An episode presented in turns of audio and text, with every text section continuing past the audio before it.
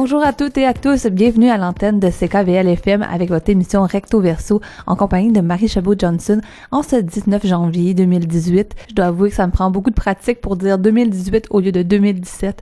Je ne suis pas rendue encore dans l'année, mais aujourd'hui ça va être une émission qui va être tout en, en art et en culture. Aujourd'hui on s'entretient avec Mélanie Demers, la grande chorégraphe et danseuse montréalaise qui revient à Montréal justement avec un spectacle icône pop qui va être présenté la semaine prochaine à l'Agora de la danse, la toute nouvelle salle qui, est vraiment dédiée à la danse à Montréal. Elle nous a parlé de le rôle de la, la féminité de la femme et comment elle avait représenté à travers plusieurs euh, icônes, justement, que ce soit la Vierge Marie ou Beyoncé, on voit quand même qu'il y a un contraste entre les deux, mais les deux sont idolâtrés à travers les âges, et c'est un peu ça qu'elle voulait représenter à travers le spectacle de danse contemporaine qu'elle va présenter. Mais tout d'abord, on commence avec une entrevue avec Samian, le rapport autochtone, par rapport à sa participation au film Hochelaga, Terre des âmes, qui sort justement en salle ce soir. On en entend beaucoup parler depuis, euh, depuis déjà quelques mois, parce que le, le film avait sorti au mois de septembre dans le cadre du 375e anniversaire, mais il n'avait pas été vraiment lancé au grand public. Donc là, ça partir de ce vendredi que le public va pouvoir aller le voir à travers le Québec. C'est vraiment une belle tranche de notre histoire. Je l'ai vu un peu en première euh, médiatique la semaine dernière et je peux vous dire que ça vaut la peine d'y aller et aussi d'y aller si vous pouvez avec vos enfants parce que c'est vraiment un beau, euh, un bel hommage à l'histoire de Montréal, que ça soit à travers les traces des autochtones, les traces des Français ou des Anglais, à, travers les âges. Donc c'est pas un documentaire, il faut le dire, hein, c'est pas aussi euh, dense qu'on pourrait s'y attendre avec la avec la presse qu'il y a eu autour du film. C'est vraiment un film léger quand même qu'on peut apprécier juste pour la beauté du film. Parce que vraiment il y a une beauté derrière la chose, un petit côté spirituel, un côté poète comme nous en a parlé un peu Samian dans sa description du film. Et je trouve que c'est juste une belle façon de représenter l'histoire mais d'une façon un peu plus objective. Euh, en fait parce qu'il y a une honnêteté par rapport euh, justement aux, peuples qui ont peuplé le Canada. Et en plus je trouve que c'est un beau portrait de Montréal, il y a des belles images qui représentent la ville mais aussi la diversité des langues. Euh, à travers du film on entend du créole, on entend de l'arabe, du mohawk, de l'algonquin en plus du français et de l'anglais, bien entendu. Donc, c'est vraiment une belle carte postale, en fait. Mais sans plus tarder, je laissais Samian, qui est le personnage principal du film, qui incarne un guerrier Mohawk, mais aussi un archéologue qui va partir à la recherche des traces d'Hochelaga, qui est un village, en fait, qui est un village mythique iroquoien où il y aurait eu la première rencontre entre Jacques Cartier et les peuples autochtones. Donc, même si on sait que c'est à Montréal, on sait pas exactement où qui est bâti à l'époque. Est-ce que ça serait à la hauteur du Mont-Royal? Est-ce que ça serait un peu plus bas, proche du fleuve? Il y aura plusieurs théories historique, mais dans le film, on va prendre l'hypothèse que ça serait situé en dessous du parc Percival Mawson. C'est un, rôle qui, je trouve, dans le film, votre personnage, en fait, incarnait beaucoup, comme quasiment tout le parcours des, Autochtones à Montréal. C'est comme un rôle qui a un poids historique. Qu'est-ce que ça représentait? Bien, ça représente pas tant une, une, grande responsabilité pour moi personnellement, mais je pense que François Gérard a écrit ce que lui voulait dire à travers un archéologue, finalement. Euh, ce qui est magnifique, c'est que, bon, on est dans un, dans un affaissement de terrain pendant un match de football qui devient un site archéologique, finalement, et puis on, découvre 750 ans d'histoire. Et on, on, arrive en 1267 sur l'île des Morts, euh, sur un grand massacre iroquois. Et on a un prophète qui est là, et on a un guerrier qui se relève de ce massacre-là. Et, et ce qui est magique, c'est que le côté spirituel du film est, quand même très fort et on a un prophète qui nous prophétise 750 ans d'histoire pour revenir en 2017 où est-ce qu'on a un archéologue qui nous raconte 750 ans d'histoire? Donc, il y a une croisée des chemins incroyable, j'ai l'impression, entre les tableaux historiques dans lesquels on voyage à travers le film. Donc, euh, moi, j'ai le privilège de, jouer cet archéologue-là qui, est un peu la trame narrative. Euh, puis on voit aussi un peu la, la, partie qui était comme la pluralité des peuples autochtones aussi. Moi, dans eux que j'ai recensé puis j'ai peut-être pas tout vu les, peuples, mais je me rappelle des peuples Mohawk, Algonquins et Rocoyens. Comment, euh, de ton point de vue, ça, le film a, joué là-dessus, puis comment ça, on a réussi à faire un portrait de la diversité qui existe quand même à travers les peuples autochtones? Ah, il y a énormément de, nations différentes. Juste au Québec, on a, il y a 11 nations euh, autochtones différentes. Euh, mais François, je veux dire, à la base, le film est sur Montréal. François a tourné des films partout à travers le monde. De décider de faire un film, j'ai trouvé une réponse super intéressante de François à qui nous dit que je voulais pas nécessairement faire un film sur les Premières Nations. C'était pas. J'ai décidé de faire un film sur Montréal, sur ma ville, où est-ce que moi j'habite depuis toujours, puis pas toujours, mais écoute, que, là où j'habite, et, ça donne que dans mon histoire, il y a un effondrement de terrain, il y a 750 ans d'histoire, il y a des autochtones. On peut pas passer à côté de ça. Donc, je trouve qu'il le fait d'une façon tellement poétique, tellement respectueuse.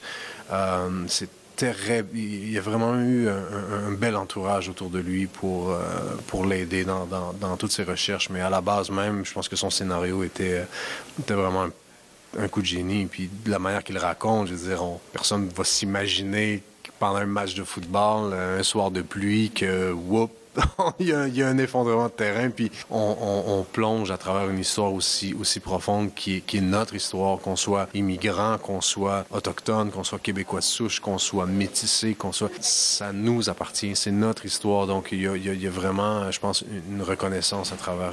Euh, quand on regarde ce film. Oui, moi, qu'est-ce que j'ai aimé, c'est comme le mélange justement des langues qu'il y avait. On, a entendu du créole, on a entendu de l'arabe, donc même, c'était un beau portrait de, de Montréal, d'amour. On voyait les scènes, juste au, au début, quand on voit les scènes du Mont-Royal ou quand on voit la, tour de l'Université de Montréal et tout ça. Donc, ça paraît que c'est comme un film qui est dans l'amour euh, de la ville. On trace les, les traces, c'est sûr qu'on a les tableaux avec les Anglais ou les Français. Toi-même, dans le film, tu, tu parles Mohawk, mais tu es d'origine algonquine.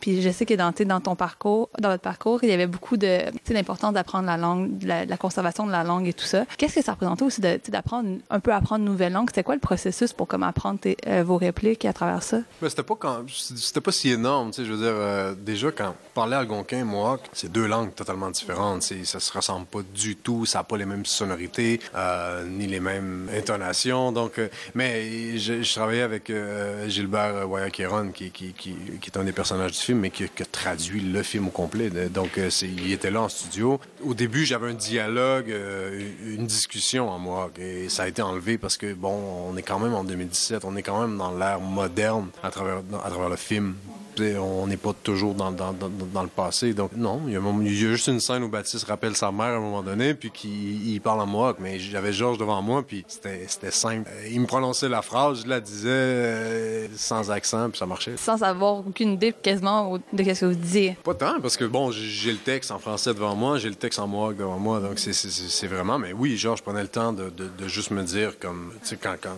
cette phrase-là veut dire ça. Donc, euh, sépare tes, on pouvait séparer les, les phrases quand même. Mais euh, c'était pas. Euh, non, ça pas été C'était pas ça le plus dur du travail finalement. Ben, j'imagine bien, mais je trouvais ça quand même un, clin d'œil intéressant à, faire. Parce que, tu sais, moi, je trouvais qu'il y avait comme justement, on voyait comme les différentes strates. qu'est-ce qu'on me disait, c'est que le film va quand même utiliser dans un certain point de vue éducatif, d'essayer d'avoir justement dans les, dans les écoles, tout ça, le visionnement ou d'avoir des groupes qui, qui, sont capables de venir. Pour avoir écouté euh, certaines de vos chansons dans les derniers temps, il y a eu beaucoup d'importance tu était mis au mot, puis justement, comment l'art pouvait servir de certaines formes de médiation culturelle. Comment vous trouvez que ce film-là s'inscrit dans cette tradition-là de justement utiliser l'art avec un certain message de conscientisation? Ben, je pense que ça, au-delà de, de, de, de, sa vie, euh, chez Laga, j'y souhaite une très longue vie euh, cinématographique, si on peut dire ça comme ça. Mais au-delà de tout ça, j'espère aussi que ça va aller dans un milieu éducatif, pédagogique, euh, dans les écoles secondaires, dans les cours d'histoire, au cégep, à l'université. je pense que ça peut ouvrir de, belles discussions, de grands débats. il y a beaucoup de choses que, parce qu'on est quand même dans une fiction qui frôle vraiment la réalité. Euh, à des dates précises même à travers le film. Euh, le seul truc, c'est l'emplacement même de Chilaga, qui est encore une grande question pour tout le monde. Mais à part ça, on est vraiment sur des faits, basés sur des faits. Fait que pour moi, c'est, je souhaite, s'il faut que j'accompagne le film dans les écoles, parce que je le fais déjà en soi. Je fais quatre ans, je fais des conférences euh, au niveau secondaire parce que j'ai le privilège d'avoir des textes dans les manuels scolaires de secondaire 2 à secondaire 5. Et c'est là que tu te rends compte que ça dépasse même la musique. Et j'espère que le cinéma peut faire la même chose au-delà du film. Que oui, le film soit une prise de conscience, une belle réflexion, une reconnaissance de se réapproprier sa propre histoire et qu'on puisse en faire une discussion avec ça. Et puis, aller de l'avant euh, avec ces idées-là, Juste pour finir, parce que c'est sûr que le public qui nous écoute est pas euh, tout le temps juste dans un principe d'école, mais si par exemple on y va entre amis ou on y va en famille, ça serait quoi les, les conseils pour justement être capable de bien se réapproprier ou bien entamer une discussion à, la suite du film, à votre avis? Il faut être ouvert aussi. Je pense qu'il faut vraiment être ouvert à, à se laisser emporter par, par le poème que François Girard a écrit. C'est ce qui m'a marqué, à la première projection d'équipe. Ça a été, waouh, quel beau poème. Euh, comment il a jonglé avec la musique dans le film qui est juste magnifique. Les images, le, le, rythme aussi du film, qui, qui, qui où est-ce qu'on prend son temps. Et je pense que n'importe quel, n'importe qui prend le temps d'aller écouter ce film-là, justement, qui prend le temps, s'asseoir et puis se laisser bercer par, par le poème que François a écrit. Je pense que c'est une des plus belles approches qu'on peut avoir et s'ouvrir l'esprit, tout simplement.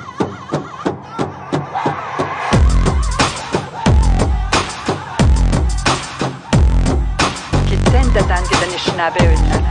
Bu bir abo eden bir kelime kelime. Dans une ville appelée Kabac, lieu de débarquement, mes ancêtres ont fait leur pack sac pacifiquement sur l'année Canard. En route au nord du Canada. Canada, Canada, Canada. Sarmiano colocasse, était temps que l'union se fasse. Qu'on remonte la vraie histoire pour qu'on puisse y faire face. On veut mettre un point entre les nations, confondre la culture, ignorer les préjugés, laisser parler la nature. La barrière entre les peuples, on veut plus la casser. On en a plus cassé, on est placé pour parler. On remonte le temps dans le pantalon de Christophe Colomb qui découvre l'Amérique et tous ces peuples qui y habitent. On était pacifiques. Et encore même aujourd'hui, un homme blanc sur l'Atlantique qui rêvait de faire son pays. On fume le calumet de paix? Sans rancune. On est capable de rester vrai même si on porte but bleu. L'union de nations freine l'ignorance. Pousse les connaissances avec un peu de reconnaissance. Mon histoire et la tienne, ça fait deux. Je fais partie de deux peuples, donc je finirai comme l'un d'eux. On débarque en rap parce que cette année on a décidé de se métisser parce qu'on a retissé l'alliance en nouvelle. Mama Mashka. Mashka. Yao Yago Yak. Yao Yago Yak. De l'Europe à l'Amérique, j'ai traversé l'Atlantique. À cette époque épique, au pays du porc épique, la maladie du scorbut, score est droit au but. Et c'est aux Premières Nations que je dois ma guérison.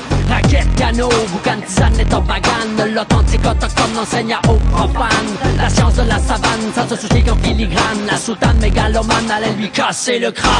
Pour les Amérindiens en Amérique, il y a deux choix. Soit on les abat, comme au CETA, ou bien soit qu'on les réserve comme au Canada. Les réserves ou abat, le problème demeure le même. Car tombent une à une les quilles de leurs emblèmes. Ah, des visages pâles peuvent bien devenir blêmes. Désolé pour le passé, à présent, qu'est-ce qu'on fait? Allume le calume, mec, on fume pour la grande paix. Hashtag à la connaît, on débarque en que cette année on a décidé de se métisser parce qu'on a retissé l'alliance en nouvelle passant autochtone et francophone. Hashtag à la connaît, on débarque cette année on a décidé de se métisser parce qu'on a l'alliance en nouvelle passant autochtone et francophone. Mama Wizi Pays-Bas, Égypte, Mashka Wiziak. Mashka Wiziak. Yao Yago Yak. Yao Yago Yak. Ekidemba Goziak. C'est un mélange son, c'est le pacte. Je m'excuse si je t'excise, tu meurs pas. Ou si oui, ta mort est exquise. Pas de taxe, on te plume pas. On te préserve dans l'alcool. On te fume dans le tabac, j'appelle ça de la taxidermie. La quoi? Parle-en à René Dupuis-Morancy. Chris ignorance crasse me laisse un goût ranci. Vite, faut que je me rince sous les chutes Montmorency. Oui, maman, oui, je me souviens que nous fûmes les premiers touristes dans ce pays qui paye à sa survie, à rendre ses esprits qui ont le souffle court. Et nous les cœurs c'est pris, trop pris, tellement pris qu'ils sont pris. Ah ah, le karma crie, Algonquin, Inou, du Québec, si on allumait le calumet, qu'on fumait pour la grande paix. À la connaît, on débarque année on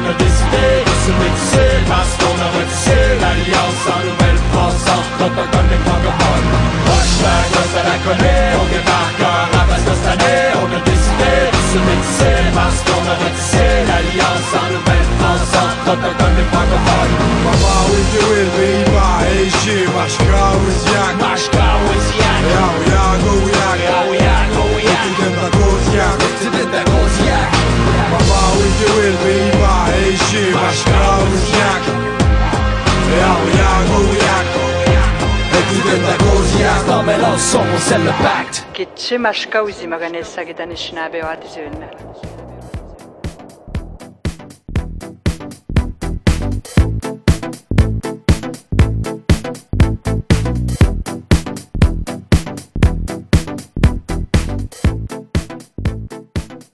Bah, je me présente, je m'appelle Adam Belgadji. Je suis étudiant au collège de Maisonneuve en comptabilité et gestion. Bah, moi, je suis quelqu'un quelqu'un qui est très ouvert d'esprit parce que toujours depuis tout jeune, lorsqu'on me présentait euh, des communautés comme stigmatisées, comme marginalisées, moi j'étais plus du genre une personne qui allait découvrir ces gens-là pour savoir pourquoi on les marginalise et surtout lorsque je rencontre des gens que je ne connais pas, euh, pour rapprocher le lien humain entre nous, vraiment chercher ce qui nous rassemble d'abord, euh, que ce qui nous différencie. Je suis, algérien, je suis né en Algérie, j'habitais au Mexique, euh, J'ai beaucoup participé à des, euh, à des traditions catholiques. Euh, Quand je suis venu au Canada, j'ai fait une école d'arabe chiite, alors que nous sommes sunnites. Les sunnites, ils, parlent beaucoup. les sunnites détestent beaucoup les chiites, puis les orthodoxes détestent beaucoup les catholiques. J'ai tout connu ça. Mon, mon ancien instructeur en sécurité, c'était un Israélien, très diabolisé aussi de, de par ma communauté. Donc c'est ça, je suis quelqu'un qui aime beaucoup découvrir le monde. C'est pour ça que je me considère comme un citoyen du monde. J'ar- J'arrive pas à croire que, que notre monde se résume à des frontières et qu'on peut interdire à d'autres humains euh, d'autres pays parce que je pense que la Terre est pour tout le monde, pour tout humain. Tout humain mérite d'aller où ce veut parce que le monde n'a pas été fait pour, euh, pour des pays ou pour, de, ou pour des religions, pour, il a été vraiment fait pour, pour humains et qui doivent, ils doivent vraiment bénéficier de, de la richesse qui nous a donné notre monde.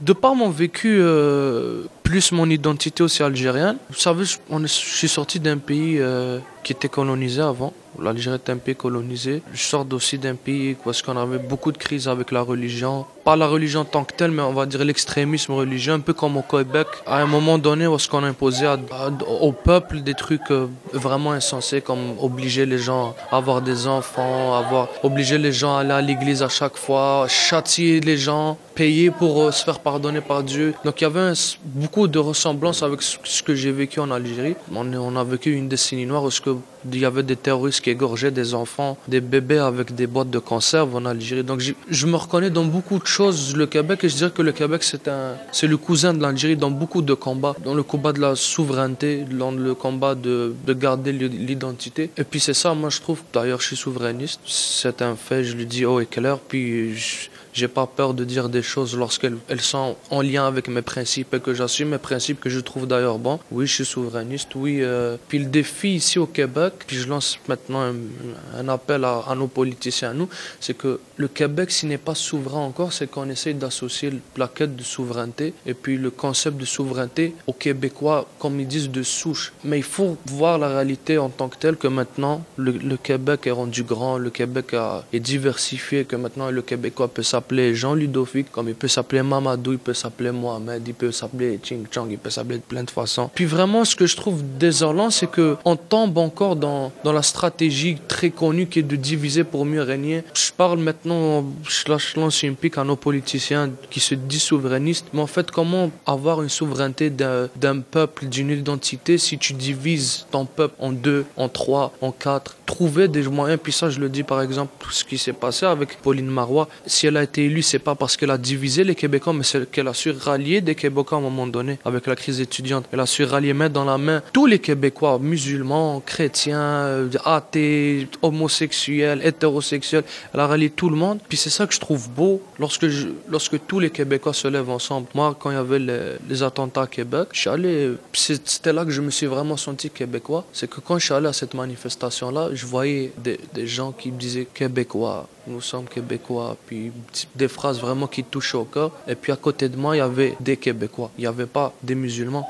Il n'y avait pas des chrétiens, il y avait de tout. Il y avait des Noirs, des Chinois, des Québécois, de souche comme on dit. Et puis c'est ça le Québec. Le Québec c'est maintenant rendu de plein de couleurs. C'est quoi être Québécois d'après moi? C'est ça. C'est accepter la diversité, accepter la multiculturalité accepter l'identité propre au Québec. Que oui, on parle. Moi je trouve qu'au qu'au Québec on parle pas français, on parle pas anglais, on parle québécois. On a notre propre culture. On doit être fier de dire qu'il y a une culture québécoise. Que, et on doit être fier aussi de dire que cette identité québécoise, cette culture québécoise, elle est restée malgré qu'elle est entourée de 375 millions d'anglophones et qu'elle est encore là et qu'elle reste debout. Et, c'est ça. Pour moi, être québécois, c'est comme être algérien. Moi, je suis beaucoup. Par exemple, quand maintenant on se lance- on va dire entre guillemets que je me suis lancé en politique, je trouve que la politique, pour moi, c'est pas un but. C'est pas mon but d'être politicien, mais je vois plutôt la politique comme un moyen de faire avancer mes objectifs et mes, mes convictions. C'est un moyen d'exprimer mes idées. Si j'aurais pu trouver un autre moyen de les exprimer, je l'aurais sûrement pris, mais j'ai trouvé la politique pour, pour dire au grand public, pour que les gens écoutent mes idées. Puis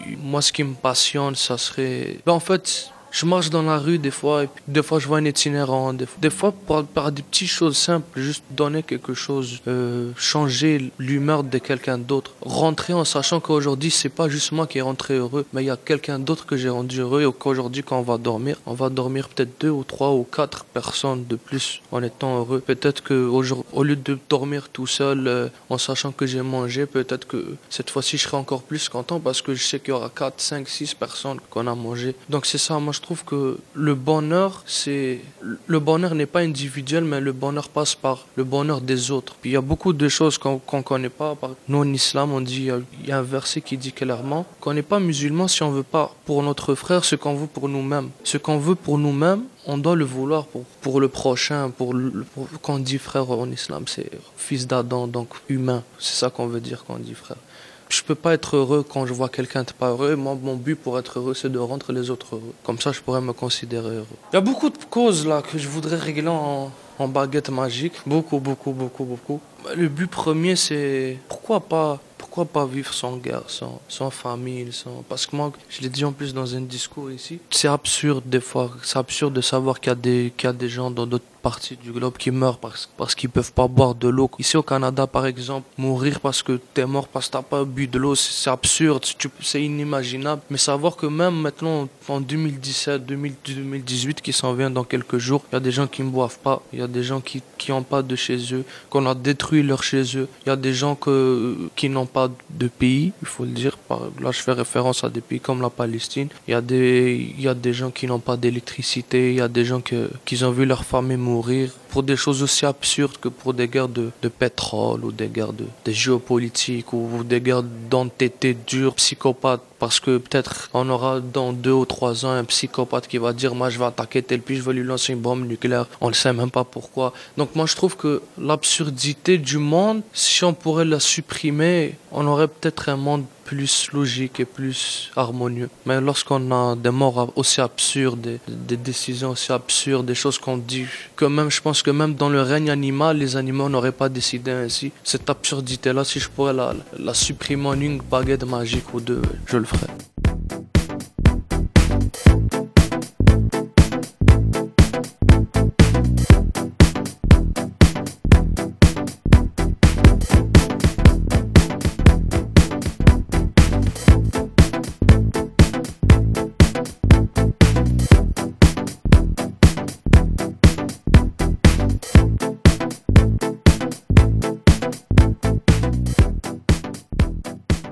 Bienvenue à Recto Verso avec Marie Chabot Johnson en ce vendredi 19 janvier. Vous venez d'entendre une bulle témoignage réalisée avec Adam, qui est un immigrant d'Algérie qui est arrivé il y a quelques temps. Et suivi avant ça, c'était la chanson de Samian en collaboration avec Loco Locas, La paix des braves.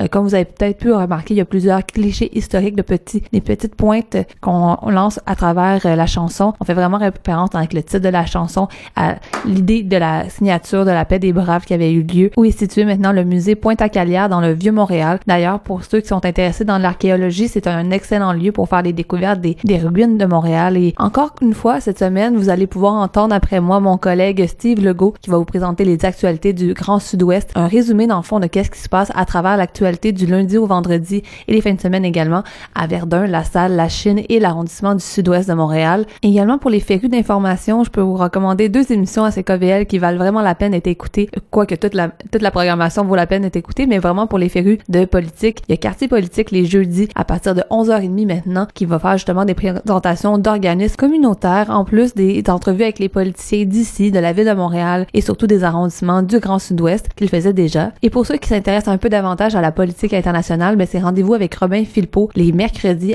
avec le pied Papineau dès 11h pour une émission d'une heure. Il va vraiment des entrevues en profondeur. Pendant la dernière saison, par exemple, il s'était rendu en Catalogne avec des personnes qui ont vécu directement le référendum en Catalogne. Donc pour ceux qui aiment autant l'actualité locale que internationale, c'est vraiment les rendez-vous à ne pas manquer à CKVL FM. D'ailleurs, pour ceux qui nous écoutent en direct sur les ondes, si jamais vous étiez intéressé à continuer de suivre CKVL, même si vous n'êtes pas toujours dans le secteur, sachez qu'on peut nous écouter en direct sur Internet à travers l'application TuneIn, le tout accessible sur notre site web ckvl.fm ou encore à travers notre titre Mixcloud. En fait, j'aime bien dire en général que le bon contenu est trop souvent éphémère, donc c'est un peu le principe de la radio, vous me direz, mais souvent je trouve qu'on fait des belles entreprises ici à et c'est un peu malheureux qu'on pourrait justement les entendre une seule fois. Donc on essaie vraiment de les archiver sur le site internet et sur le, site Mixcloud pour que vous puissiez réécouter les entrevues qu'on fait avec des artistes, avec des acteurs communautaires d'ici. Mais sans plus tarder, on va continuer avec une autre entrevue justement avec une artiste d'ici, Mélanie Demers, qui est danseuse et chorégraphe, qui revient d'un voyage en Italie il y a quelques mois où elle a présenté, en fait, où elle a conçu le spectacle Icon Pop. Elle l'avait présenté dans une église en Italie. Ça avait été conçu spécialement pour le lieu. Le lieu, malheureusement, peut pas être avec nous, mais quand même, le spectacle va être présenté à l'Agora de la danse dans un lieu assez insolite. Mais je vous laisse davantage Mélanie Demers vous en parler un peu plus. Donc, je m'appelle euh, Mélanie Demers. Je suis euh, directrice artistique de la compagnie de danse Médis, qui est basée à Montréal. Euh, on travaille en ce moment sur le spectacle Icon Pop, qui sera présenté dans le cadre de la série Résistance plurielle à l'Agora de la danse.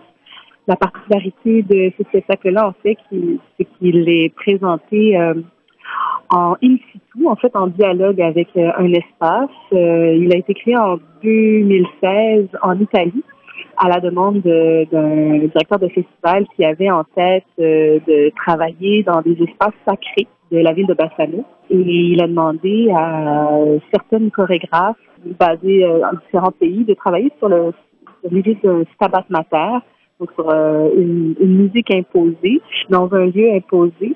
Et, euh, et moi, j'ai choisi de travailler sur euh, le sabbat de Bordac. Et en travaillant sur cette idée-là, dans l'idée d'un espace sacré, l'idée d'allier les icônes, les iconographies religieuses et les, les iconographies populaires, est arrivée. Puis on a mélangé l'image de la Vierge Marie avec l'image de Beyoncé. Donc, c'est comme une, espèce de, de, travail sur un, un, féminisme qui traverserait les âges, finalement. Et euh, Sabbat en fait, veut dire la douleur de la mère. Et euh, on s'est attardé sur ça. Moi, je, je venais de donner naissance à, à mon enfant aussi quand, euh, quand je travaillais là-dessus. Donc, euh, tout, est, tout est arrimé là, dans euh, les, grandes mythologies et la petite histoire personnelle, disons, pour créer Pop le, titre est fort quand même quand on pense à la représentation justement des icônes de féminine puis comme qu'est-ce que ça ça transmet. Quand j'ai regardé votre biographie puis j'ai regardé quelques extraits en ligne, qu'est-ce qui me fascinait beaucoup dans votre travail, c'est que au-delà de juste la qualité de la danse ou du côté artistique, votre travail s'inscrit souvent dans un dans une perspective de de médiation culturelle ou de changement social dans dans l'idée un peu qu'il y a un message vraiment derrière vos œuvres. On en a parlé un petit peu euh, avant, mais c'est quoi le, le message principal que vous vouliez faire passer à travers Icon Pop? Euh, ben, c'est une intéressante et longue question. C'est drôle, j'ai pas du tout que la perspective que, que vous avez sur, mon travail. Je, prie jamais dans, dans l'idée d'une médiation ou de faire passer un message. On me dit que les gens voient quelque chose et ça, c'est tant mieux. C'est tout à leur euh, honneur de lire, euh, de lire quelque chose. Mais moi, mon, mon, mon but principal, en fait, c'est de de répondre à des intuitions, des impulsions, puis des mystères finalement. Donc moi, ma création est autour d'une question que j'ai de, de quelque chose qui est irrésolu. Donc je serais plus dans, dans essayer de faire de l'art un espèce d'espace de questionnement plutôt qu'un espace de réponse. Euh, pour répondre à la question plus euh, spécifique de Icon Pop, euh, ce qui m'intéressait en fait, c'était euh, justement de questionner euh, espèce de mythologie de la douleur de la mère ou de la responsabilité de la mère ou des femmes.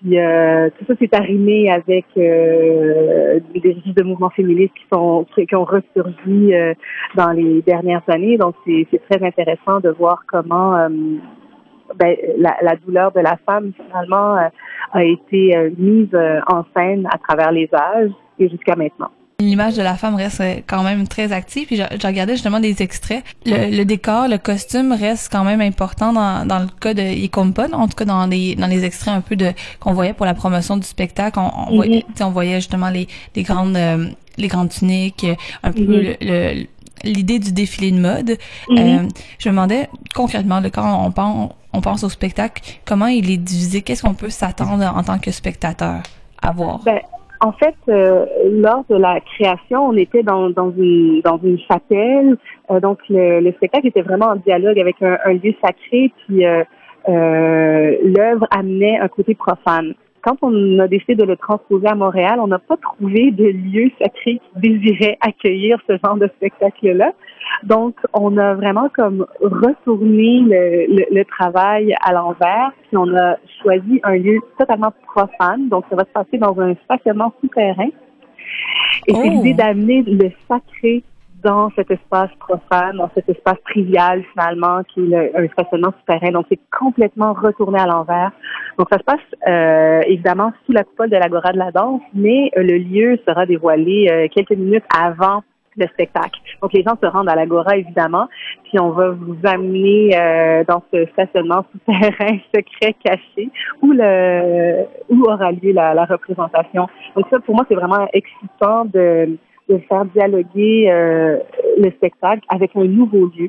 Donc on sera, euh, on sera dans, on va essayer de créer une, une, une chapelle à travers ce lieu qui est tellement euh, trivial, banal, laid. Donc, euh, c'est d'opposer un, un, peu de, de, beauté à la laideur de notre quotidien, finalement. Ben oui, parce qu'un un stationnement, ça peut même évoquer euh, plusieurs sentiments. Tu sais, oui, c'est laid, le désintérêt, mais même la peur dans plusieurs dans plusieurs films, on peut le voir aussi, ou même en général, en tant que, que femme, quand on se promène seule, on peut avoir un peu le, rapport à la peur d'un espace comme ça. Comment, on, comment euh, au niveau artistique, on se réapproprie des espaces comme ça? Moi, ça, je trouve ça fascinant parce que souvent, on, on s'attend à ce que on s'attend à ce que la peinture, ça soit dans un musée ou est-ce que la mhm. danse, ça soit sur une scène? Je sais pas comment formuler ma question, mais vraiment, ça, m'intrigue. Ben, ce qui est intéressant, en fait, c'est que au moment où on faisait des recherches pour trouver euh, une église, une chapelle, euh, euh cette idée-là de transposer euh, Pop dans un autre lieu, il était déjà venu. J'avais l'idée de le faire dans un dans un supermarché, admettons, comme pour comme pour euh, mettre en exergue le, le, profane et le sacré dont je parlais tout à l'heure. Euh, il y aurait eu des liens avec la société de consommation en plus de ça, là? Oui, puis ce que ce que j'aime en fait de, l'idée d'un stationnement souterrain, c'est que c'est un territoire euh, euh à conquérir, c'est que c'est un lieu de passage, on veut jamais s'attarder là, c'est glauque, euh, c'est humide, c'est souvent bruyant, c'est sourd, c'est c'est gris, c'est laid. En même temps, il y a quelque chose de, beau. C'est comme si on, on, transcende, on transcende quelque chose dans un stationnement souterrain. Là, ça peut être euh, les images d'un urbanisme exacerbé. Euh, ça peut être, euh, ça, peut représenter un espèce de, c'est ça, de, de no man's land finalement. Puis c'est d'essayer de s'approprier cet espace-là, de le conquérir, puis d'essayer d'en faire un temple urbain ou de peut-être questionner ce qui sont devenus nos rituels, euh, euh, nos lieux de rencontre, nos lieux de passage. Euh, je sais pas, je sais pas encore qu'est-ce que ça va donner parce qu'on n'a pas encore commencé à travailler dans l'espace. Donc c'est pour l'instant, tout est à au niveau du potentiel encore. C'est pas encore dans la réalisation. Mais je pense que quand il y aura, euh, c'est, c'est, je sais pas la, quelle sera la chose, mais les 75 personnes-là réunies euh, dans cet espace glauque, j'imagine qu'on va réussir à créer euh, une espèce de, de rituel commun autour de la représentation ce que j'aimerais faire en tout cas. Donc on reste un peu dans, dans l'idée de questionnement que vous parliez un peu au, au, départ, de, de, questionner le lieu, de questionner la, la relation et, et, et, tout ça. C'est aussi de questionner le rôle de l'art dans notre société finalement. Qu'est-ce qu'on fait? Qu'est-ce que ça veut dire quand on s'arrête une heure, deux heures, quand on se réunit? 100 euh, personnes, 200 personnes, 1000 personnes autour d'un objet artistique, qu'est-ce qu'on fait? C'est comme une façon de, à la fois de communiquer et de communier. Et là, dans l'idée du, sacré, c'est comme s'il euh, y a un espèce de retour à l'idée du rituel euh, dans un lieu qui ne s'y prête pas nécessairement. Donc, j'ai l'impression que toutes ces questions-là vont être soulevées par le seul fait qu'on transpose un, une œuvre qui est normalement dans un lieu protégé qui est le théâtre à l'extérieur des murs du théâtre. Mais justement, euh, c'est beaucoup de questions, mais vous, est-ce que qui agissez dans le milieu des arts depuis si longtemps, est-ce que vous avez un début de réponse? Ou juste même spécifiquement le, domaine de la danse qui, est parfois un peu plus méconnu par rapport à, d'autres domaines de la mettons la, par rapport à la musique populaire ou le cinéma, qu'est-ce que la danse contribue? C'est quoi l'expérience qu'on a en tant que spectateur de de retirer d'un spectacle de danse comme celui-ci? Mais moi, je, je, je, pense que la danse a un pouvoir euh, de, de nous faire euh, entrer en contact avec une intelligence, des forces qu'on met souvent de côté, euh, celle de l'intuition, euh, de, de, de de, l'hémisphère du cerveau qu'on utilise un petit peu moins. Euh, on, on, vit dans un monde très, très analysé, analytique, très euh, concret. Et puis tout d'un coup, la danse nous demande d'aller jouer dans des zones qui sont plus grises. Et ça, ça fait du bien d'aller dans le monde de, la nuance, de pas faire dire quoi penser, mais plutôt d'être le, le, maître de nos pensées, alors qu'on nous propose quelque chose qui est moins mâché d'avance, peut-être. Euh, donc moi, je vais toujours militer pour le pouvoir évocateur de la danse. Plutôt, euh, euh, C'est sûr qu'on on, on, est, on est jaloux parfois de la comment dire, du rayonnement de certaines formes d'art, mais euh, je ne m'en porte pas plus mal d'être dans la marge. Il se passe des choses très très intéressantes dans la marge et dans les dans les notes de bas de page. Et aussi, le, le, spectacle que vous offrez est vraiment beaucoup dans, dans l'expérience. Puis ça va être complètement différent de dans un sous-sol, euh, dans un dans un stationnement souterrain que ça l'était dans une église. Il y a comme... Complètement. Donc à chaque fois. Et là, c'est comme un, un, retour à Montréal. Euh, vous qui avez comme voyagé puis qui avez comme montré votre spectacle, vos spectacles en général à travers le monde, c'est quoi la comparaison que vous pourriez faire entre le milieu de la danse montréalais et le milieu de la danse que vous voyez à l'extérieur? Euh, ben en fait, c'est une question difficile. Pour ah. moi, ce que, ce que ça fait de revenir à Montréal, en fait, c'est que je, je, suis toujours beaucoup plus vulnérable parce que les gens euh, ont, ont probablement eu la chance de voir plusieurs de mes spectacles, alors que quand je suis en tournée, la plupart du temps, c'est comme une première ville ou une deuxième ou une troisième visite je suis chanceuse. Donc, les gens connaissent beaucoup moins mon travail. Donc, il y a l'idée de surprise, euh, l'idée d'une nouvelle signature qui arrive euh, dans leur euh, dans, dans leur vie artistique. Alors qu'à Montréal, euh, ben, l'idée de, de de la redite, de, de, de, de, la répétition est là. C'est sûr qu'on se réinvente pas à chaque spectacle, mais je dirais que Icône Pop est vraiment comme euh, une espèce de d'objet satellite dans mon dans mon parcours. J'avais jamais fait quelque chose comme ça. La forme est, est, euh, est différente, euh, le rapport au public est très très en, proximité. C'est extrêmement low tech. Il y a il y a presque rien pour entourer la performance. Donc tout est sur les épaules de la relation entre la performeuse qui se trouve être moi et, et le public. Euh, je vois tout. Je suis complètement en lien avec euh, avec les gens qui ont décidé d'être là. Donc, euh, il n'y a, a, pas d'espace protégé. Puis pour ça, pour moi, ça c'est complètement différent. Donc, les gens qui me connaissent beaucoup risquent d'être quand même surpris par cette proposition-là. Donc c'est une expérience différente pour vous, mais j'ai vraiment l'impression que ça va être une expérience différente pour le public. Donc euh, on le rappelle, moi-même j'avais essayé d'être sur place, euh, d'aller voir le spectacle de Icon Pop dans la série Résistance plurielle qui offre beaucoup d'autres spectacles intéressants. Donc on va peut-être plus avoir la chance de se parler au cours de, du reste de l'émission, et qui est en spectacle du 24 au 27 janvier 2018 à la Gorée de la danse, la toute nouvelle salle de Montréal consacrée à la danse. Voilà. Merci d'avoir pris le temps de nous parler aujourd'hui. Ça fait très plaisir. Au plaisir de vous voir dans le stationnement souterrain. Oui, je, là, encore, je suis encore plus fascinée. J'ai vraiment encore plus le goût d'y aller. C'est une information que j'avais pas. Mais on se voit dans deux semaines alors. Parfait. Merci beaucoup. Bonne journée. Merci. Au revoir. Au revoir.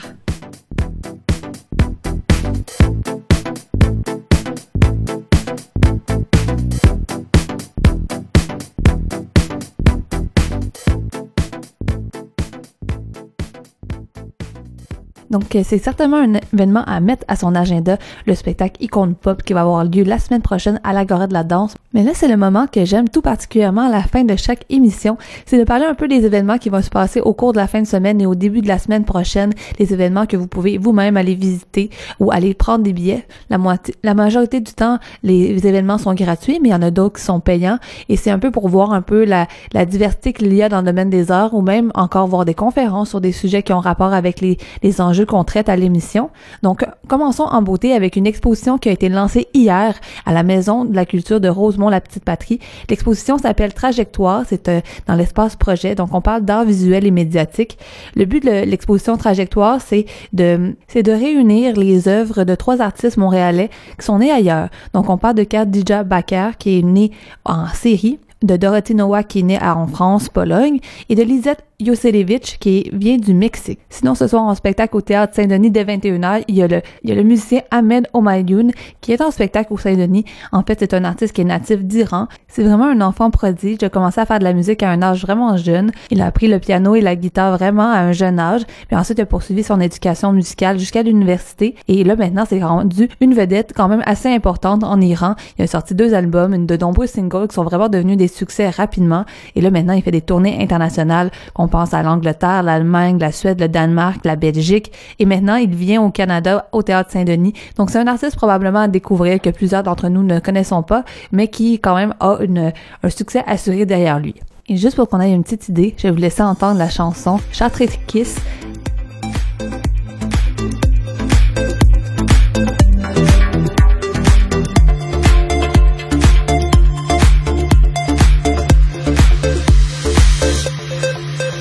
That's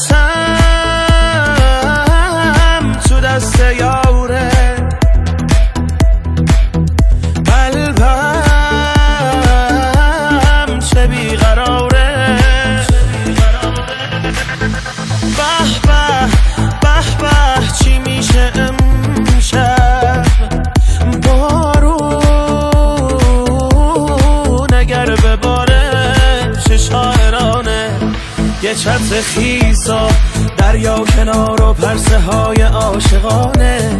زل می‌زنم به چشمای مستت. سر روی شونت می‌گذارم بی بهانه. میخوامت خانومم.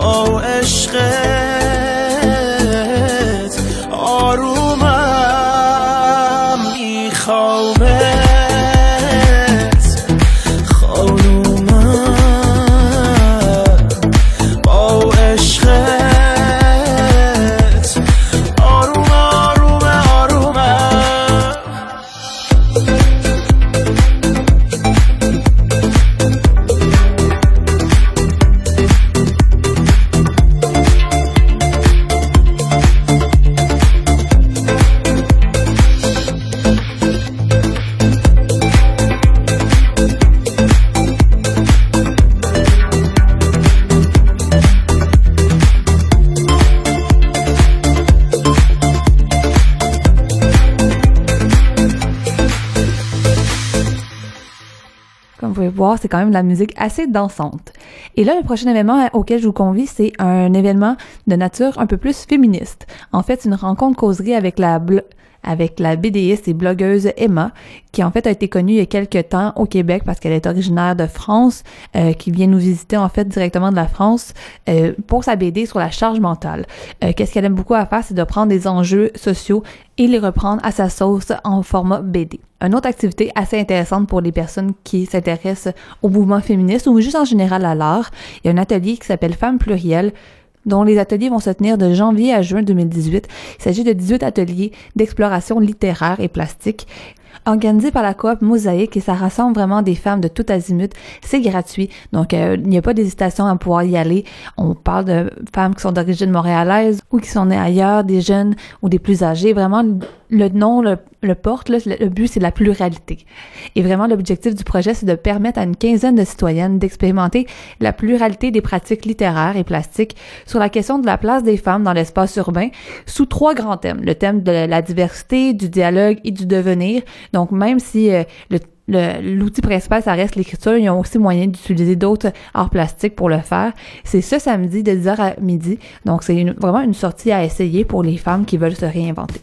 Et pour finir notre liste d'activités, mercredi à 18h30, il va y avoir un atelier de formation sur le racisme systémique, parlons-en, à l'Université du Québec à Montréal, organisé par la Ligue des droits et de liberté, qui invite vraiment à un atelier de formation, un peu pour démystifier euh, les enjeux. On va aborder des questions comme pourquoi parle-t-on encore de race aujourd'hui? Euh, si les races n'existent pas, comment on peut parler de racisme?